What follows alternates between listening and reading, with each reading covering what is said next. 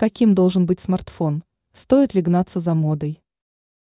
Большинство моделей смартфонов выглядит практически одинаково, меняется только размер диагонали и начинка.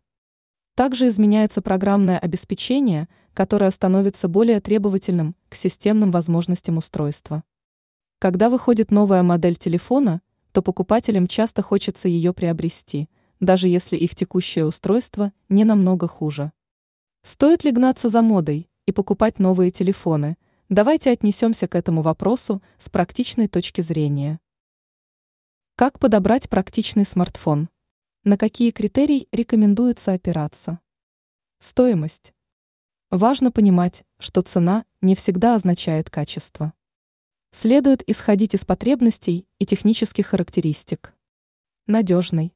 Корпус должен быть прочным и удобным. Также важно использовать защиту для экрана. Живучесть. Время автономной работы играет большую роль. Аккумулятор должен быть емким. Хороший экран. Речь идет не о размере, а о таких показателях, как цветопередача, угол обзора и так далее.